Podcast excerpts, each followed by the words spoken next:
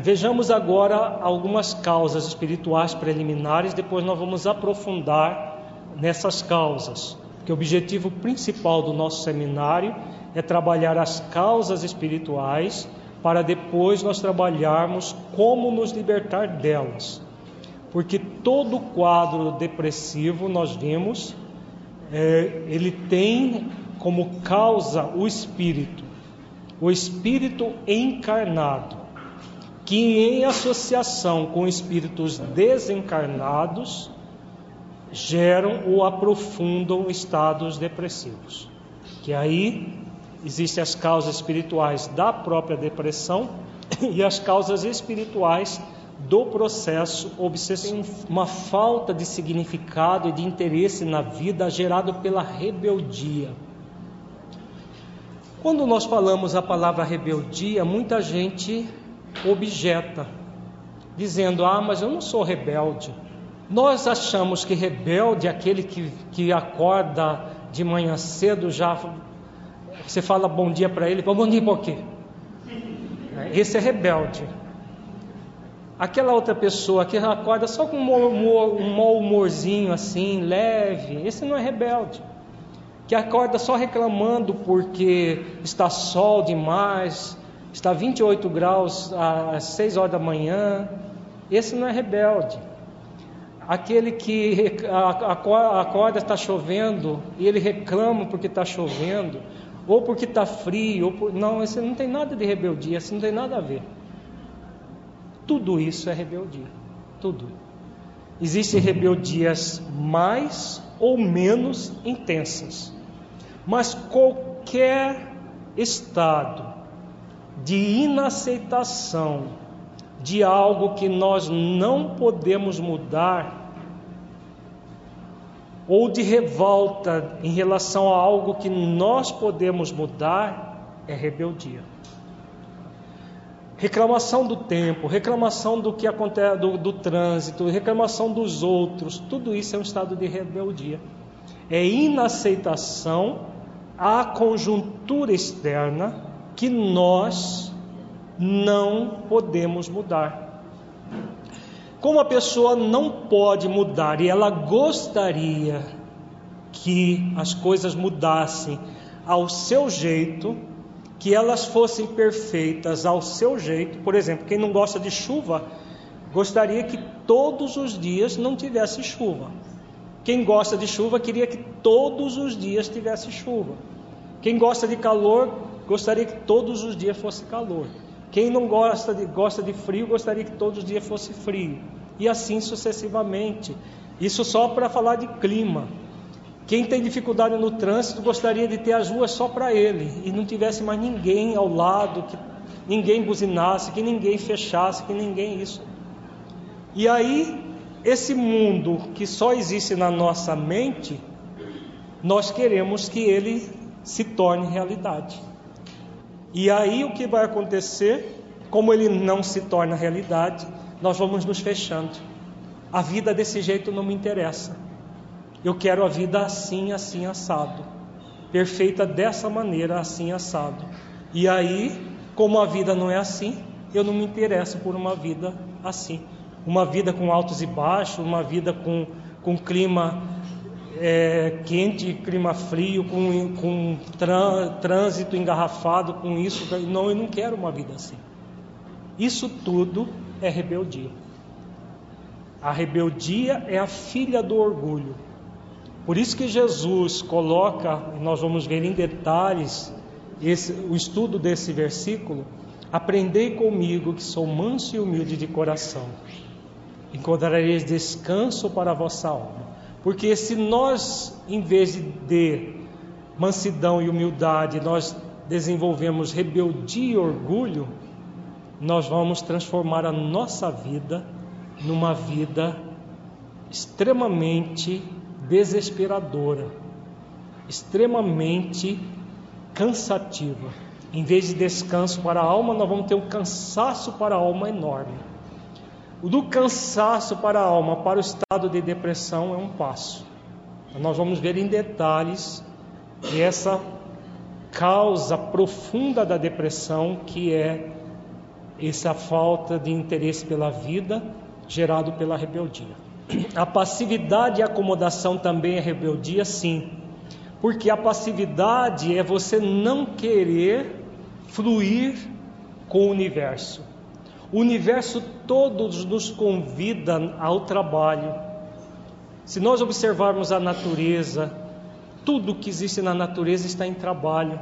Os pássaros estão voando para lá e para cá, a cata de alimentos para eles mesmos, por seus filhotes. As formiguinhas ali no jardim estão lá, é, numa azáfama toda ali para trazer alimento para o seu ninho. Tudo na natureza trabalha, até as plantas que estão imóveis estão trabalhando intensamente na fotossíntese para produzir um ar mais puro, para produzir os frutos que nós nos alimentamos, etc.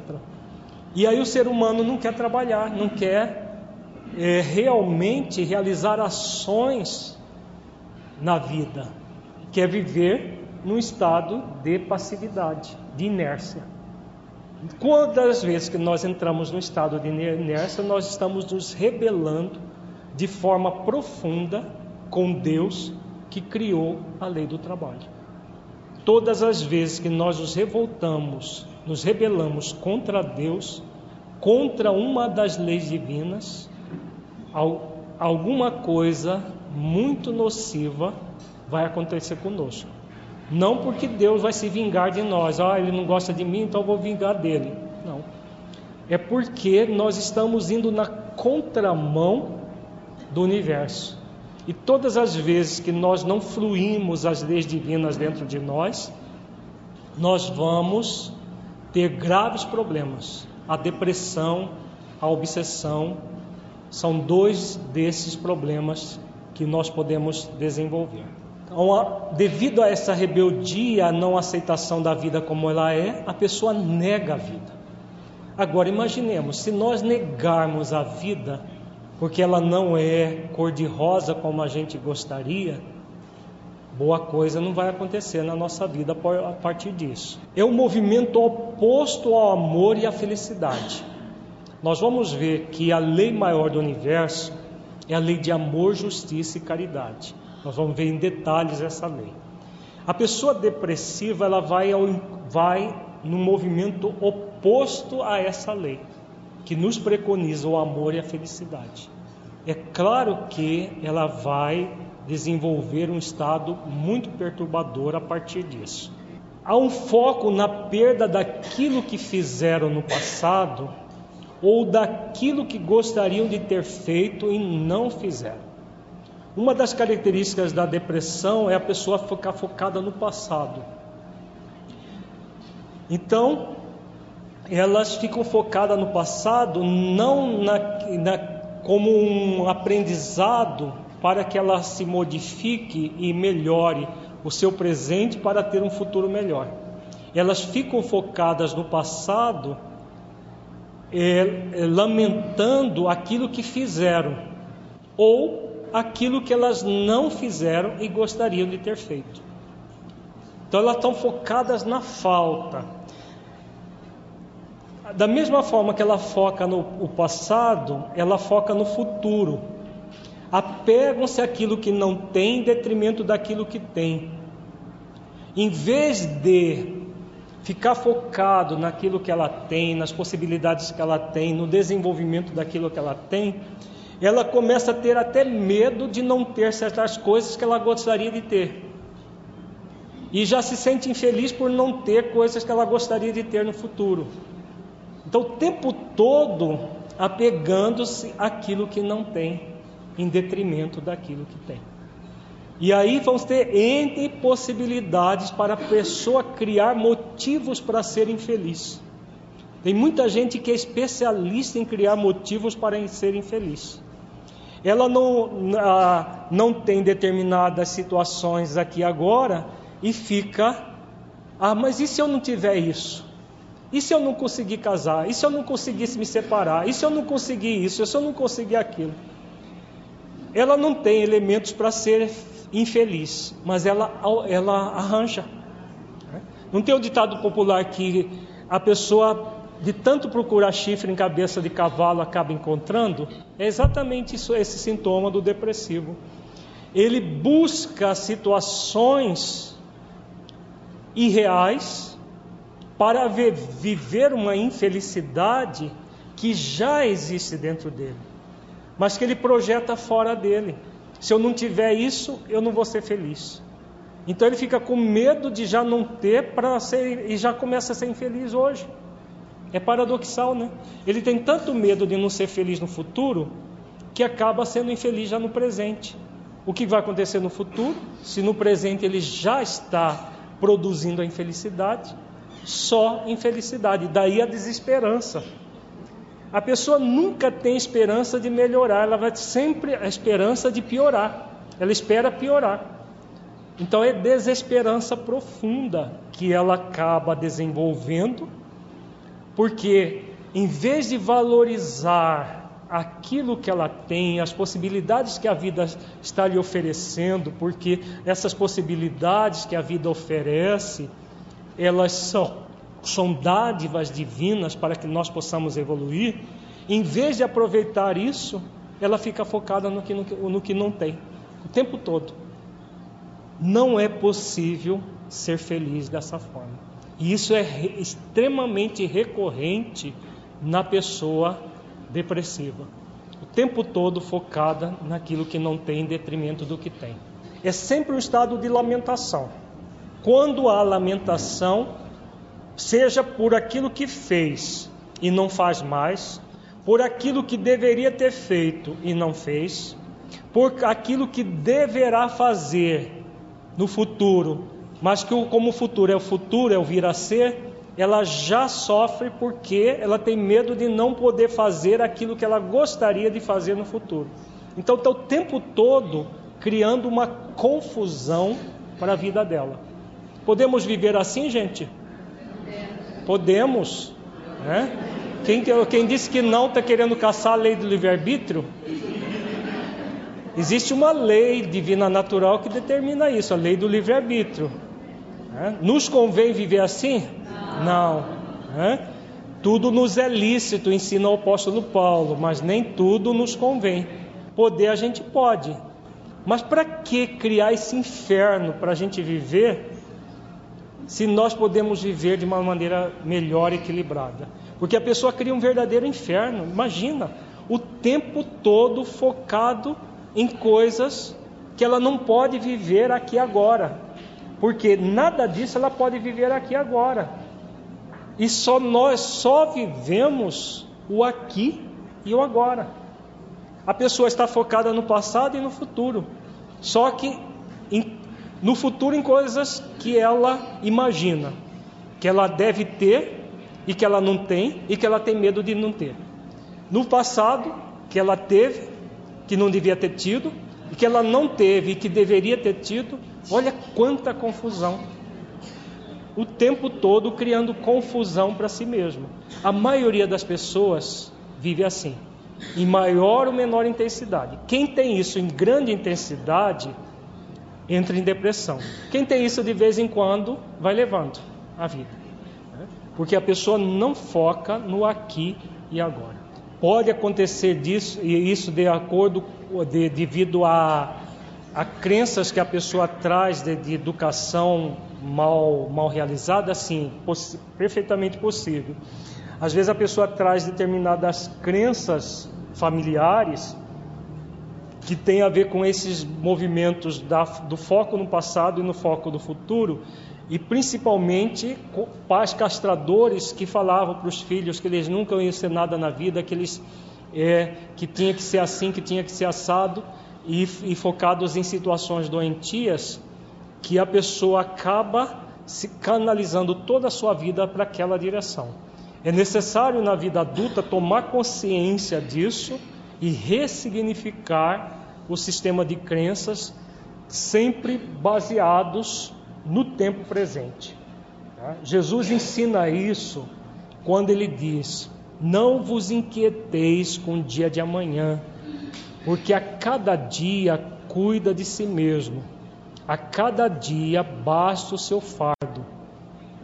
Ele nos ensina nessa passagem que nós devemos nos concentrar no aqui e no agora.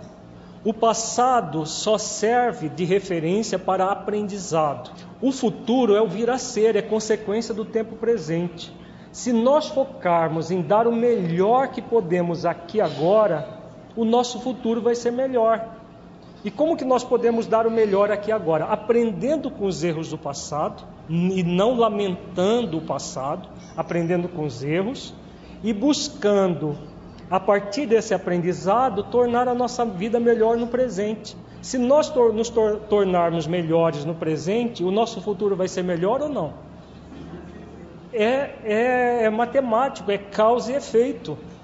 É, se nós estamos melhor no presente, o nosso futuro vai ser melhor. Não precisamos ficar com medo. E se isso não acontecer, e se aquilo não acontecer, e se isso aquilo nós vivendo o tempo presente bem, o nosso futuro vai ser muito bom. É claro que bom no sentido espiritual do termo, não é bom no sentido do bom de mar de rosas, porque isso não é possível no mundo de expiações e provas. Não ter problemas, não ter dificuldades para ser resolvidos, mas vamos falar oportunamente sobre esse assunto. Isso tudo gera uma revolta contra a vida a vida dela não é aquilo que ela gostaria e ela está sempre revoltada, sempre revoltada, porque a vida não é como ela deseja. Isso tudo surge de um sentimento de onipotência movido pelo orgulho, numa tentativa frustrada de competir com Deus. Nós vamos ver também em detalhes esse sintoma.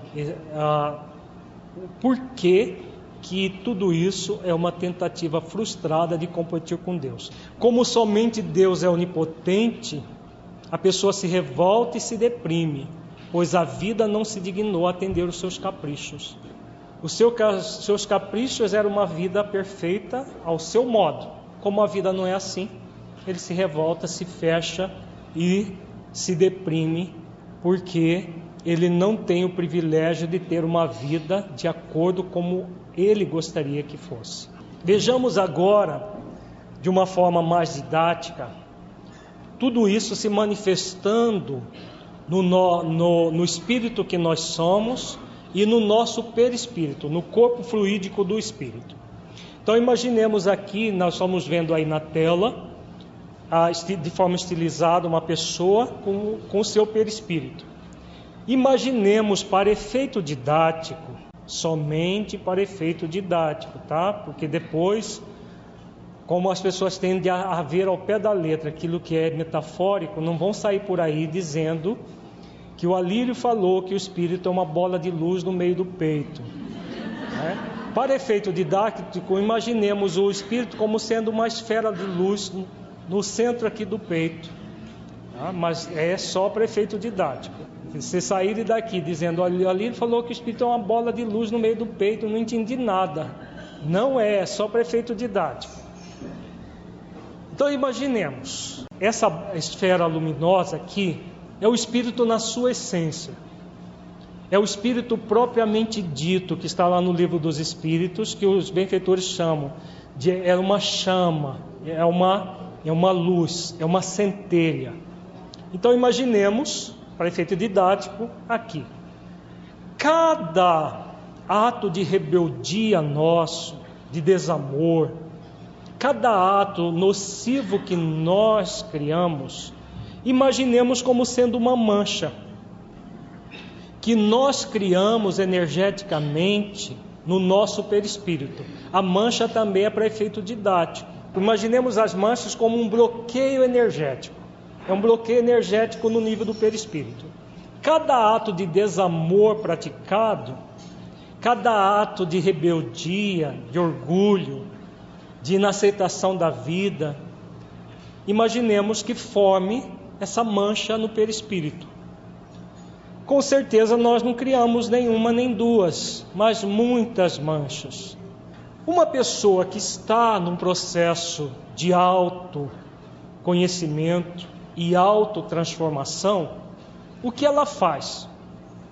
Ao criar as manchas, ela percebe que alguma coisa está está acontecendo de errado nela. Ela sente isso, ela vai sentir principalmente no eixo que vai do topo da cabeça à base da coluna, sensações estranhas. Desse eixo do topo da cabeça até a base da coluna, nós temos os sete chakras no nosso perispírito.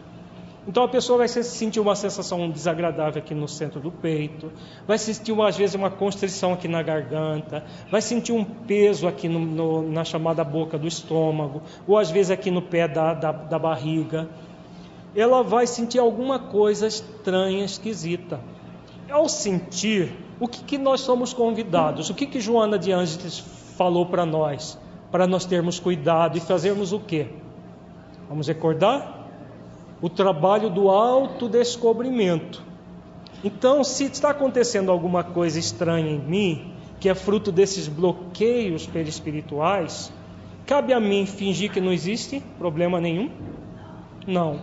Cabe a mim, primeiro, reconhecer que existe um problema, mas que eu tenho condições de superar esse problema. Quem faz isso, o que, que vai fazer? Forma as manchas e com o próprio esforço desfaz as manchas. Todos nós que estamos num planeta de expiações e provas trazemos as nossas matrizes do, no mundo da, da dimensão espiritual de outras existências.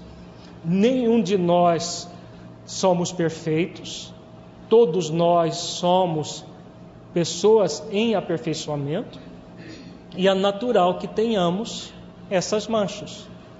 Então, quando nós, em vez de fazer exercícios de desamor, de rebeldia e de orgulho frente à vida, nós fazemos exercícios de amor, de mansidão e humildade, ao formar a mancha, nós desfazemos.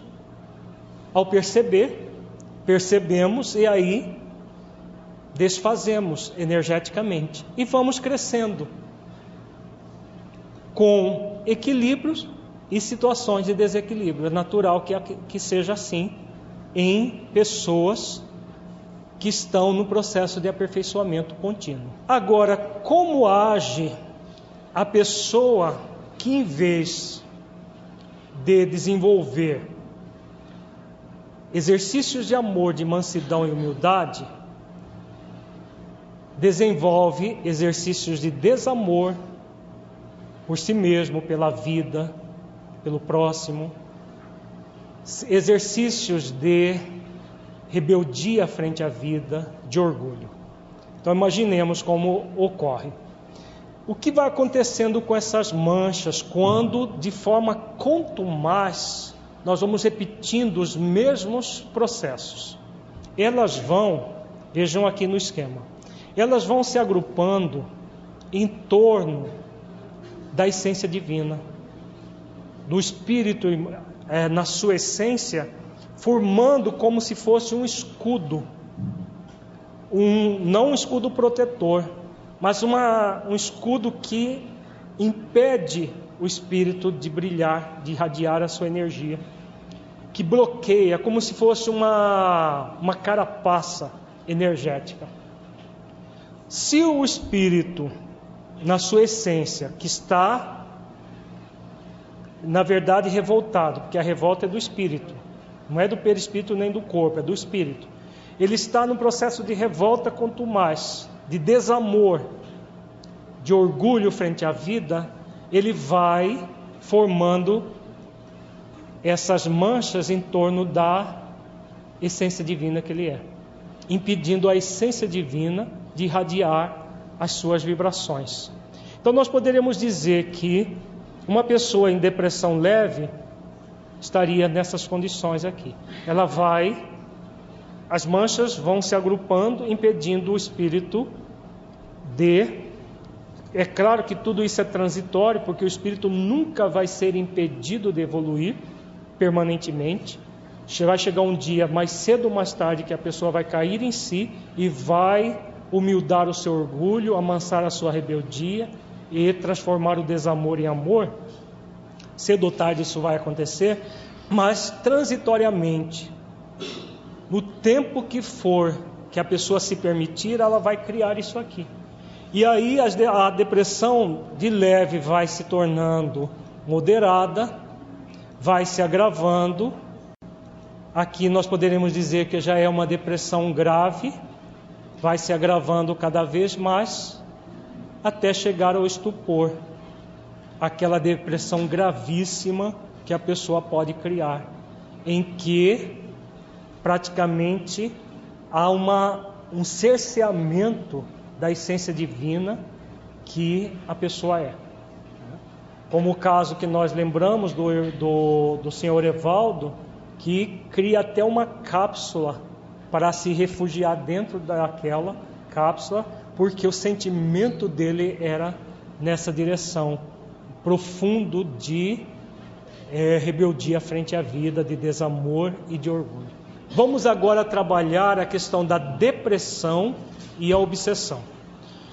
Já adentrando no fenômeno obsessivo, nós vamos trabalhar a obsessão de uma forma é, geral, e, mas sempre correlacionando ao processo da depressão, a partir de alguns textos de Filomeno de Miranda. Filomeno de Miranda, para quem não o conhece, é um espírito que se especializou em tratar os casos de obsessão. Já nos trouxe, através da psicografia abençoada de Divaldo Franco, vários livros que abordam a obsessão. Desde livros que abordam a obsessão de uma maneira genérica, até livros que abordam a obsessão diretamente ligada ao movimento espírita, a obsessão ligada aos, aos transtornos psiquiátricos, dentre as quais a depressão, e a obsessão ligada até aos transtornos físicos. Vamos começar os nossos estudos com o livro Nos Bastidores da Obsessão. Na introdução dessa obra, que é uma obra monumental, que aborda, é uma das primeiras, é, depois do Grilhões Partidos veio essa obra de Filomeno de Miranda, ele fala de como a obsessão se processa. Então ele já começa dizendo num, num, num alerta tudo aquilo que são sintomas da obsessão. Como nós falamos, a maioria das, dos fenômenos de obsessão são silenciosos.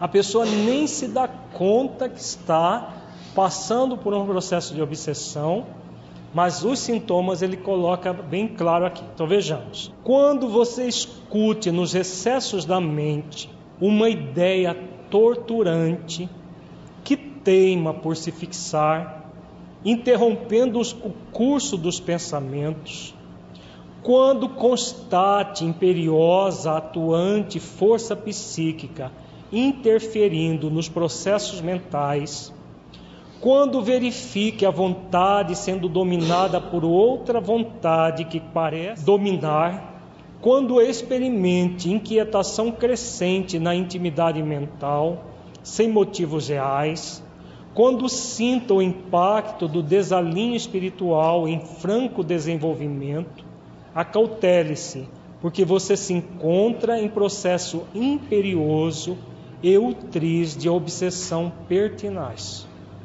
Então vejamos aqui o que Filomeno coloca. Ideia torturante que teima por se fixar. O que seria essa ideia torturante? Normalmente é um pensamento que não sai da nossa cabeça mas que a maioria das vezes nós achamos que são nossos, são pensamentos nossos. Nós não sabemos distinguir, com raras exceções, só pessoas muito experimentadas no processo da, da obsessão, do conhecimento espiritual, sabe distinguir uma ideia torturante dela de uma ideia torturante estranha a ela. A maioria crê, acredita que essa ideia torturante é dela. Ela mesma está pensando aquilo. Mas na verdade é um pensamento sugerido. Então é uma ideia torturante que teima por se fixar. Ela vai fixando na mente. Ideias, vamos dar um exemplo. Ah, por exemplo, ah, é, esse negócio de fazer oração é bobagem. É uma ideia torturante ou não? É, uma ideia torturante. É bobagem, é bobagem, é bobagem. Ela repete. Não adianta nada. A gente pede para Deus para resolver os problemas e não funciona. É claro que é uma ideia, pode estar mesclada com nossas ideias.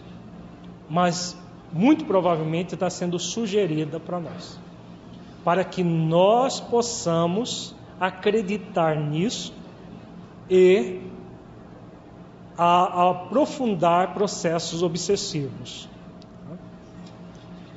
A ideia do tipo: estão fazendo um complô contra você. As pessoas aqui nesse centro estão fazendo complô contra você, ou nessa família está fazendo complô contra você. Cuidado, olha, as pessoas querem pegar você, querem fazer você ah, é, é, ter problemas assim assado. Esse, esse é um outro tipo de ideia torturante. Nós poderíamos, poderíamos dar N possibilidades, mas é sempre uma ideia que se repete, que muitas vezes se tornam fixas a partir do momento que a pessoa dá vazão ao processo de obsessão, ela passa a ser uma ideia fixa. E ela passa a ser conduzida a partir daquela ideia. E essa ideia interrompe o curso dos pensamentos. Aquele pensamento usual da pessoa acaba sendo interrompido por essa ideia.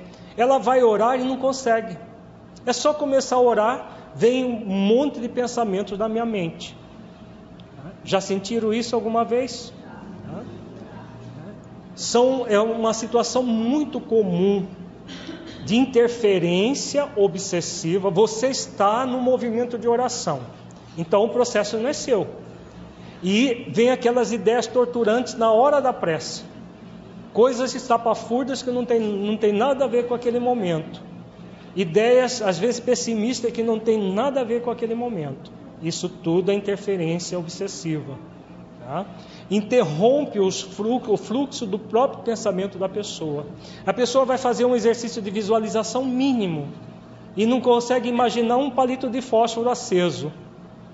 É ideia, é uma ideia torturante interferindo nos cursos dos pensamentos. Tudo isso são processos ligados ao fenômeno obsessivo. A pessoa vem para o seminário, sábado de manhã, dormiu a noite toda, está descansada. Se estivesse fazendo outra atividade, estaria linda e fagueira, toda acesa. E aqui vem um sono irresistível. A pessoa até deita na cadeira para auxiliar o espírito obsessor na no processo de interferência. Tá? Isso tudo é uma ideia torturante para quê? A pessoa que veio com certeza está interessada no conteúdo, não está? Porque senão ela estaria em outro lugar. No calor que está fazendo lá fora, estaria muito melhor numa beira de uma piscina, não é? Seria melhor? Ela veio porque ela está interessada no conteúdo. E chega aqui dorme, alguma coisa está errada, não está? Se a pessoa tivesse passado a noite em claro, aí nós não estamos falando de sono, sono fisiológico. Se a pessoa passou a noite toda em claro, está cansada, tudo bem, aí pode ser um sono fisiológico. Mas na maioria das vezes, um sono que acontece num seminário, principalmente com conteúdo desse tipo, é um sono sugerido, é um sono hipnótico, para que a pessoa interrompa o curso dos seus pensamentos.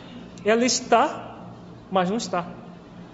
Ela está no ambiente, fisicamente, mas não está acompanhando tudo aquilo que vai fazer com que ela possa sair do seminário com conceitos importantes para que ela use no seu dia a dia. E tem muita gente que gosta de se auto-enganar, que a gente percebe dormindo na, nas exposições, aí ela, a pessoa fala assim: Não, mas eu ouço tudo, eu desdobro do corpo e ouço tudo. Isso é auto-engano. Porque o desdobramento mediúnico tem outras características. A pessoa não desdobra e deita assim e fica ali cochilando com cabeça pendente no desdobramento mediúnico. Isso é sono hipnótico mesmo. Né? Para impedir que a pessoa possa superar processos obsessivos silenciosos que ela nem se dá conta, mas que estão acontecendo na vida dela. São processos que acontecem na vida de praticamente todos nós e que nós não nos damos conta. se nós não prestarmos atenção efetivamente no esforço real para sair dessa sintonia torturante, se a pessoa tiver um colchonetezinho, ela pede até licença. Dá licença, deixa eu dar uma deitadinha aqui, que tem um sono gostoso que eu pedi a Deus quando tinha insônia. E agora eu vou aproveitar. Se ela se permitir, isso acontece. Então é importante, porque é uma ideia estranha, extra pessoa, interferindo nos seus processos mentais. Se aquela ideia esteja interferindo, interfere por quê? Por que, que os espíritos interferem? Porque a pessoa encarnada dá espaço para eles interferirem. Une fome com vontade de comer. Nunca vai haver uma interferência unilateral. A interferência é sempre bilateral vem de fora para dentro, mas existe um processo de se comprazer de dentro para fora. Essa permissão é do processo de culpa? Pode ser do processo de culpa, mas pode ser do processo da inércia também. No caso do sono, tem muito a ver com a inércia, por quê? Para se permanecer atento é preciso fazer um esforço. E Muitos de nós não queremos fazer esforço. Aí vem aquela sonolênciazinha, a gente até ajuda a sonolência. Então, não necessariamente que a pessoa está se sentindo culpada. Na culpa existe o processo de autopunição. Pode muito, o processo de, de culpa está relacionado à intensificação dos processos de obsessão. Mas na obsessão simples, que a maioria dos casos são de obsessão simples, as culpas não são tão intensas assim mas as pessoas entram num, num movimento do, do, do, mínimo esforço ou do nenhum esforço e aí se deixam entregar, se entregam ao processo sem um esforço para impedir essa força psíquica interferindo na nossa mente. O que falta para nós, na maioria das vezes, é o esforço. O sentimento de culpa é importante, sim, até o esforço para nos libertar dele falta para a maioria das pessoas. E aí Filomeno fala também, é uma vontade sendo dominada por outra vontade. Eu não quero que você assista o seminário, então você vai ficar dormindo. Você vai ficar aqui, vai gastar 12 horas da sua vida dormindo. Ou você vai, não vai conseguir orar. Eu não deixo você orar. E ele fica ali e a pessoa, ah, não adianta mesmo, vou largar a mão disso. E tem muita gente que larga a mão pega o melhor remédio que existe para que ela se liberte da depressão, da própria obsessão e joga no lixo. Um remédio que não custa nada, que só gera bem, não tem efeito colateral, a pessoa joga fora, joga no lixo. Porque é só começar a orar que começa a sentir mal-estar, então vou parar disso. Eu vou, eu vou para o centro tomar passe, que a Jornal de Arte também fala da fluidoterapia, nós vamos falar no tempo, no tempo oportuno. Aí eu saio do passe pior do que eu estou, do que eu entrei. Não vou mais lá não. Lá deve ter uma coisa muito carregada que prejudica a gente. Muita gente pensa assim e são induzidas a pensar assim. Exatamente o que vai fazer com que a pessoa se liberte, os espíritos não deixam. Se não houver uma resistência da própria pessoa com relação ao problema, eles é uma vontade sendo dominada por outra vontade. A pessoa passa a ser um marionete dos espíritos. Muita gente vive a vida inteira assim. Elas são direcionadas para lá e para cá, para onde os espíritos querem que elas sejam direcionadas. Infelizmente, é uma realidade para grande parte da humanidade em nossos dias. E não vamos imaginar que nós, dentro do movimento espírita, estamos alheios a isso. Muita gente é vaquinha de presépio de espíritos porque de, se deixam dominar. Uma vontade dominando outra vontade. Aí, pelo menos, também fala inquietação crescente a pessoa não para quieta. Se ela está sentada, até a perna precisa estar tá balançando, porque se não tiver a perna balançando, a pessoa há uma inquietude interna o tempo todo, que muitas vezes é expressada externamente. Então, inquietação crescente na intimidade mental sem motivos reais. Não há um motivo, mas a pessoa está inquieta, ela não consegue concatenar as ideias, ela não consegue é, refletir. Isso tudo é, são é, fenômenos dessa obsessão silenciosa. Desalinho espiritual em franco desenvolvimento. Então, tudo isso vai tirando a pessoa da linha, tirando a pessoa do equilíbrio, do rumo seguro. Então, acautele-se, diz o benfeitor, porque você se encontra em processo imperioso e utriz de obsessão pertinaz. Que obsessão pertinaz é essa? Desse tipo aqui? Simples. Muita gente, quando ouve falar da obsessão simples, lá no livro dos médios de Allan Kardec, acha que não é uma coisa simplesinha. É? Uma obsessão simples não é uma simples obsessão. Tenhamos plena consciência disso. Então não são processos simples. É uma obsessão simples porque o espírito não vai subjuga a pessoa. Por isso que ele é simples. Ele não fascina a pessoa. A pessoa pensa que ela está agindo por ela mesma. Ela acha que é a liberdade dela de, de não fazer prece, de, de, não, não, de querer assistir o seminário e dormir, porque ela quis dormir. Ela acha, acha que desdobrou, ela acha isso, ela acha aquilo. Ela pensa como ele quer que ela pense. Por isso que é um processo simples, obsessão simples, mas não é um simples, uma simples obsessão, porque não existe simples obsessão. Pode ser confundido com uma que a, a pessoa teve uma intuição? Sim. Não deixa de ser uma intuição. Agora existe intuição de benfeitores espirituais intuições de malfeitores espirituais. Dos dois. A princípio se manifesta como inspiração sutil, que foi acabado de falar. Depois, intempestivamente, para com o tempo fazer-se interferência da mente obsessora na mente encarnada com vigor que alcança o clímax na possessão lamentável. Todo o processo ele começa simples e vai aprofundando, aprofundando até chegar na subjugação. Normalmente essa subjugação, a maioria dos casos de obsessão, vai surgir quando? Na melhor idade. Eufemisticamente, melhor idade. A melhor idade vem todos os aquilo que a gente cultivou a vida inteira os processos de obsessão simples vão minando, vão minando, vão minando a pessoa.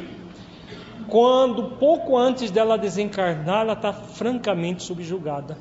Não existe pessoas na chamada é, na terceira idade que muitas vezes começa pouco antes de desencarnar, começa a reclamar que tem monstro, que tem é, pessoas querendo pegá-la e tudo. São esses processos de obsessão simples que o espírito foi ganhando campo, foi ganhando campo, foi ganhando campo, e aí, um pouco antes de desencarnar, eles já começam a até se fazer visível para a pessoa. Ela não consegue dormir, ela, ela eh, entra em desespero, entra em angústia. É, quem acompanha paciente moribundo, né, aqueles que estão antes de desencarnar, muitos casos.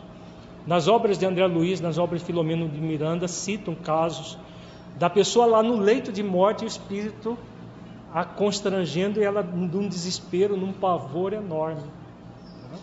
Por que, que tudo isso acontece? Porque enquanto o processo é sutil, a pessoa não liga para ele. Não, não está acontecendo nada. Não está acontecendo nada, é só problemas da vida mesmo. E vai empurrando com a barriga. Vai empurrando com a barriga até que na na, no, no, no, momento que a pessoa nutrir paz, estar em paz, vem esses fenômenos que são inexplicáveis do ponto de vista médico, os médicos ficam boca aberta. A pessoa começar a ver monstros, ela fala que é alucinação do cérebro que está em hipóxia. Pessoas que na terceira idade era para estar gozando de paz, da consciência tranquila, do dever bem cumprido. Principalmente nós no movimento espírita, chegamos atormentados à terceira idade. E da, da tormenta na terceira idade para a tormenta na dimensão espiritual é um passo, porque a morte do corpo não vai transformar ninguém. Nós vamos ter na, no, na, na vida após a morte aquilo que cultivamos no corpo. Então, o, o pranto e o ranger de dentes vai só aumentando mais. Podemos viver assim, mas não nos convém. Porque o que nos convém é percebeu algo, algo errado com você, trabalhe, esforce-se. Esse é o convite da vida. Percebeu alguma coisa estranha, não deixa aquilo ampliar-se com você. Você tem plena capacidade de superar isso. Plena capacidade. Só que a gente finge que não tem. Ah, eu quero tanto, mas eu não sou capaz, coitado. E aí nós criamos a síndrome da CDM. Conhece a síndrome da CDM? Acho que a maioria já conhece, né? Coitadinho de mim, coitado de mim, eu não sou capaz, eu não dou conta, eu não consigo. Coitado. É mais fácil a gente se colocar como coitado, é aquilo que Joana de Ângeles fala. A pessoa transfere para os outros resolver. Não, eu vou achar um médico que vai resolver o meu problema. Eu vou achar um psicólogo que vai resolver o meu problema. Eu vou achar um médium que vai resolver o meu problema.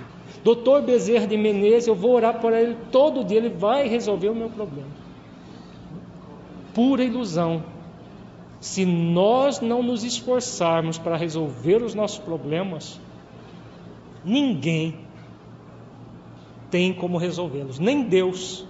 Por que, que Deus não resolve os nossos problemas? Ele é todo poderoso, por que, que ele não resolve? Por quê? Se ele resolvesse, nós arranjaríamos mais meia dúzia para ele resolver e ficaríamos como eternas crianças espirituais. Arranja, agora Deus resolve. Como Deus é sábio, ele é onipotente, mas ele é soberanamente justo e bom e sábio. Por isso ele não resolve. Ele sempre nos oferecerá as forças para que nós resolvamos. As forças, sim. É o que Paulo de Tarso ensina quando ele diz: Tudo posso naquele que me fortalece. Se nós fizermos os esforços para resolver, Deus estará sempre nos auxiliando. Agora, se nós não fizermos os esforços, vamos esperar em vão ajuda divina, porque na verdade nós não estamos querendo ajuda divina. Nós queremos alguém que resolva os nossos problemas. E não vai. Nem Jesus vai resolver, nem Deus vai resolver, nem Dodor Bezerra, nem Joana de Ange, nem as onze virgens do paraíso vai resolver o nosso problema. Somos nós mesmos que resolveremos todos os problemas. Ideia negativa que se fixa, campo mental que se enfraquece, dando ensejos a ideias negativas que virão. Então, quanto mais nós fixamos ideias negativas, mesmo que sejam pequenininhas. Ah, não, é só uma ideiazinha negativa. É de ideiazinha negativa em ideiazinha negativa que surge uma ideiona bem grandona negativa. Então, nós vamos acumulando ideias negativas que vão ampliando essas ideias, essas negatividades. Se a pessoa que faz é, antever possibilidades de sofrimento e faz esforços de mudança, se isso é ser negativo, muito pelo contrário. Isso é libertação da negatividade. Quando você reflete, bom, se eu não agir assim, eu posso ter problemas no futuro, é o que nós estamos fazendo, a reflexão que nós estamos fazendo. Se eu não agir no bem, eu posso ter problemas no futuro? Claro. Agora, se eu agir no bem, eu estou sendo negativo? Muito pelo contrário, eu estou me libertando das negatividades. Os nossos benfeitores espirituais, nosso anjo de guarda, os espíritos protetores, o tempo todo eles nos orientam. Seja diretamente através de uma, de uma mensagem que a gente lê, como essas que nós estamos estudando, que não são ideias nossas, são ideias de, de Joana, de, de Filomeno e outros, é, eles estão nos orientando. Se nós vamos pegar as orientações e praticar, é por nossa conta. Né? Se pegamos, ah, é muito bonito, mas eu não sou é, é impraticável isso. O que, que eu estou criando? Negatividades graves para o meu futuro. Agora, se eu faço esforço é muito bonito e eu sinto que eu posso aplicar, porque se não fosse possível, a benfeitora não estaria orientando isso. Joana de Anjos não estaria orientando isso se não fosse possível. Então é possível. Jesus orienta isso porque é possível. E aí nós fazendo fazendo esse esforço, nós estamos nos libertando de todos os processos negativos e não antevendo negatividades. É a precaução, é a profilaxia que nós estamos falando desde o do início da manhã. É muito melhor prevenir do que remediar. Diz o ditado popular, exatamente porque a prevenção gasta esforços, mas é um esforço muito menor. Se nós nos libertarmos de uma obsessão simples, é muito menos esforço do que libertar-se de uma subjugação. E normalmente essas obsessões silenciosas, quando é que nós vamos nos libertar delas? Se nós não nos cuidarmos? Quando? Nunca. Nunca não existe. Vai ser nesta encarnação? Nessa encarnação não. Nós vamos nos libertar, muito provavelmente, se desejarmos numa outra existência. A obsessão vai para o mundo espiritual, nós passamos para a dimensão espiritual em processo de obsessão, e só depois de muito tempo a providência divina traz para a reencarnação é, nós e, o, e, o, e os espíritos obsessores, normalmente trazem na mesma família, Deus traz na mesma família, para quê? Para que nós aprendamos a nos amar como irmãos. Se formos felizes nesse processo, ótimo. Agora, muitas vezes, quando reencarnamos na mesma família com os desafetos do passado, nós nos obsidiamos, encarnado com encarnado, continuamos o processo obsessivo gerado pelo ódio. E aí, transferimos mais uma vez. Agora, não existe nunca. Um dia nós vamos cair, todos nós vamos cair em si. Todos, sem exceção. Um dia. Quando vai ser, Deus sabe. Né? Se cairmos em si hoje, melhor ainda. Ouvindo a mensagem em caráter telepático, transmitida pela mente livre, começa a ceder ao apelo que lhe chega, transformando-se por fim em diálogos nos quais se deixa vencer pela pertinácia do tenaz vingador. Muitos diálogos internos que nós temos, na verdade, não é bem um diálogo interno, é diálogo obsidiado, obsessor. A pessoa tem uma verdadeira falação na mente dela. Essa falação nem sempre ela falando com ela mesma. Pode até ser, mas a maioria das vezes não é. É uma falação obsidiado, obsessor. Até discussões as pessoas fazem na, na mente, na cabeça delas. Elas acham que não tem ninguém, que ela mesma brigando com ela. Tem gente que briga consigo mesmo. Não, mas você não devia fazer isso, mas você tem que fazer aquilo. É processo telepático que Filomeno coloca aqui. A mensagem em caráter telepático transmitida pela mente livre, o espírito obsessor começa por aceder ao pelo que lhe chega, obsidiado, vai cedendo, transformando-se por fim em diálogos nos quais se deixa vencer pela pertinácia do tenaz vingador. Aí a pessoa vai sendo manipulada. Verdadeiros diálogos mentais, discussões são criados e a pessoa vai sendo conduzida pelo obsessor. Justapondo-se sutilmente cérebro a cérebro, mente a mente, vontade dominante sobre vontade que se deixa dominar, órgão a órgão, através do perispírito, pelo qual se identifica com o encarnado, a cada sessão feita pelo hospedeiro, mais coercitiva se faz a presença do hóspede, que se transforma em parasita insidioso, estabelecendo depois e muitas vezes em definitivo, enquanto na luta carnal, a simbiose esdrúxula, em que o poder da fixação da vontade dominadora consegue extinguir a lucidez do dominado que se deixa apagar. Então vamos trocar em miúdos aqui, que não é uma coisa muito fácil de entender. Nós temos corpo físico e temos um corpo espiritual, fluídico, chamado de perispírito. Quando nós estamos no corpo físico, o perispírito está justaposto aos órgãos do corpo físico. Quando nós desencarnamos, nós perdemos o corpo físico, mas o corpo fluídico, perispiritual, nós não perdemos. O corpo fluídico tem os mesmos órgãos que o corpo físico tem.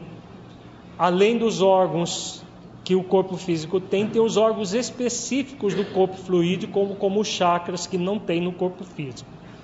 E aí o que, que vai acontecer? Nesse processo telepático de vontade dominante com vontade dominada, vai havendo uma, um acoplamento do cérebro do perispírito do desencarnado com o cérebro do encarnado.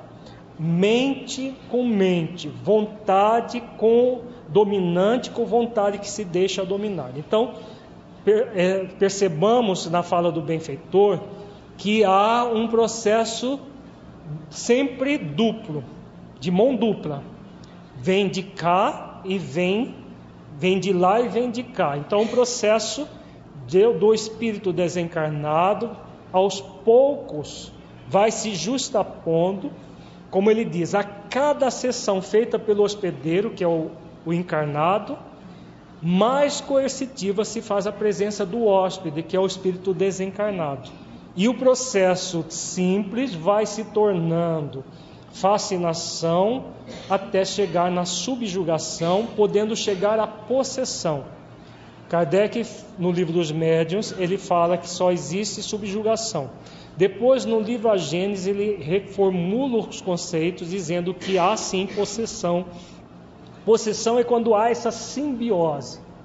Quando o espírito justapõe o seu perispírito de uma forma tão intensa por que, que Kardec, no primeiro momento, refutou o termo possessão? Porque o espírito não entra no corpo.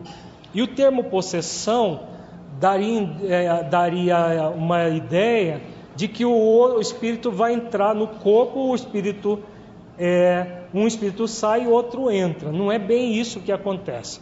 O que acontece é essa justa posição vai acontecendo cérebro a cérebro, mente a mente, vontade dominada por vontade dominante, órgão a órgão, até que haja uma simbiose. Simbiose, para quem não conhece, é um termo da biologia. Por exemplo, nas, nas árvores não tem aquelas placas. Ali é uma perfeita simbiose entre um fungo e uma alga, que gera um outro ser chamado líquen. Então, aquelas placas esbranquiçadas, esverdeadas que formam nas árvores, quanto mais antiga a árvore, mais tem essas placas. Ali é uma perfeita simbiose, em que dois seres se uniram, um fungo e uma alga, e formou um terceiro ser, que é um líquen. Trazendo essa, na verdade, a simbiose é um, uma, uma metáfora. Trazendo isso da biologia para a, a vida psíquica do ser, o que, que seria a simbiose? Essa justa posição do espírito desencarnado, obsessor, com a mente que se deixa obsidiar, obsidiado, a ponto de haver uma identidade entre um e outro. Quando chega nesse nível de identidade, o dominado se apaga para que o dominador estabeleça as ações. Tá? Então, esse é o final do processo obsessivo que começa lá na obsessão simples. E se não for cuidada, necessariamente ela vai chegar nesse nível.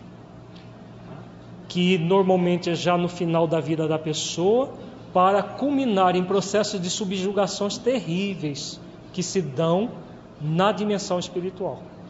Porque aí o espírito se apossa verdadeiramente do outro Possessão no sentido de escravidão, tá? Não é possessão no sentido de tomar o outro. Ele se apossa escravizando o outro durante muito tempo na dimensão espiritual. Que só Deus sabe quanto tempo vai levar para que o espírito se deixe, é, a, é, ele possa superar essa situação que é muito mais comum do que nós imaginamos. Se nós prestarmos atenção à nossa volta, com olhos de ver, Nós vamos ver isso acontecendo diariamente com pessoas próximas a nós, pessoas que nós, às vezes, os profissionais da saúde, por exemplo, tratam dessas pessoas. E acontece o fenômeno, só que a maioria não tem olhos de ver e nem percebe. Acontece conosco e nós não temos olhos de ver. E aí passa batido e nós vamos levando as coisas, deixando elas acontecerem. Vontade dominante sobre vontade que se deixa dominar. Então é sempre um processo de mão dupla, porque a nossa tendência desculpista, de auto-engano, é transferir para o obsessor. O obsessor é um espírito mau que quer me fazer sofrer. Eu sou bonzinho, coitado de mim. Eu estou sendo, estou sofrendo. A nossa tendência é entrar nessa síndrome do CDM e não é. Só lobos caem em armadilhas para lobos. Então é vontade dominante com vontade que se deixa dominar sempre. Por isso que nós podemos a qualquer momento interromper esse processo. Quando nós assumimos as rédeas da nossa vida. Aqui quem manda sou eu. Não é desafiando o espírito, é com amor, mansidão e humildade. Aqui na minha mente quem manda sou eu sem desafios, sem é, é, bater força, medir força com o espírito, mas trabalhando para assumir verdadeiramente, com consciência, a própria vida. Nós vamos ver em detalhes como fazer isso, como agir para tomar consciência da nossa vida e não, não nos deixar levar por processos de obsessão. Em toda obsessão, mesmo nos casos mais simples, o encarnado conduz em si mesmo os fatores predisponentes e preponderantes, os débitos morais a resgatar que facultam a alienação. Então, é isso que nós acabamos de falar. Em todos os casos, os mais, mesmo os mais simples, existem os fatores predisponentes na pessoa. Que fatores são esses? Os fatores do passado mas principalmente os fatores do presente. O processo de culpa e autopunição que faz com que a pessoa, ela, em vez de se fechar amorosamente aos processos de obsessão, ela, ela abre as portas para o processo obsessivo, achando que é dessa forma que ela vai resgatar. Não é, não. Nós resgatamos os nossos débitos é pelo amor, pelo bem e não pelo sofrimento. Nós vamos ver também detalhes mais para frente. Descuidado quase sempre dos valores morais e espirituais, defesas respeitáveis que constrói na alma um baluarte de difícil transposição, o candidato ao processo obsessivo é irritável quando não nostálgico, ensejando pelo caráter impressionável intercâmbio, que também pode começar nos instantes de parcial desprendimento pelo sono, quando então, encontrando o desafeto à sua vítima d'antanho, sente o espicaçar do remorso ou remorder da cólera, abrindo as comportas do pensamento aos comunicados que logo advirão, sem que se possa prever quando terminará a obsessão, que pode alongar-se até mesmo depois da morte. Então vejamos o que nos, nos protege: valores morais e espirituais, que vão gerar, como diz Filomeno, um baluarte de difícil transposição. É isso que nós devemos cultivar e não medo do processo obsessivo. Agora, aqui ele coloca algumas características significativas. O, o candidato ele é irritável quando não nostálgico. Por que, que a depressão está intimamente ligada à obsessão? Porque essa nostalgia nada mais é do que a tristeza quanto mais do depressivo, que fica com saudade e não sabe de quê. E aí o que acontece? Nesse processo ele entra em melancolia e é um passo para a depressão e os processos obsessivos que se ampliam ou que acabam gerando a, depressão. A irritação é o que nós vimos, a distimia, aquele humor irritável, o tempo todo irritado com as coisas. Tudo isso são matrizes que nós trazemos. E aí o Filomeno também fala do sono, nós já comentamos bastante dos fenômenos que acontecem durante o sono. E aí ele fala: durante o sono nós encontramos ou o desafeto ou a vítima do, de ontem. E aí vai acontecer duas coisas. Se foi a vítima, muitas vezes a pessoa cultiva o remorso, a culpa, auto-julgamento, autocondenação e autopunição. A vítima de ontem se torna o algoz de hoje. A pessoa quer se punir, o outro também quer puni-lo, punir fome com vontade de comer. Aí o processo de obsessão se instala. Um outro fator é o remorder da cólera. A pessoa encontra o desafeto do passado e aí começa a sentir ódio pelo espírito desencarnado. O ódio é o que ele precisa. Os espíritos usam três sentimentos em nós: o remorso, o ódio e o medo. São os três sentimentos que favorecem os plugs mentais para o processo obsessivo.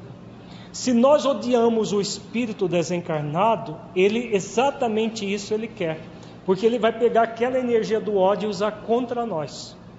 Se nós temos medo deles, nós exalamos uma energia de medo e essa energia extremamente materializada do medo, eles vão usar contra nós.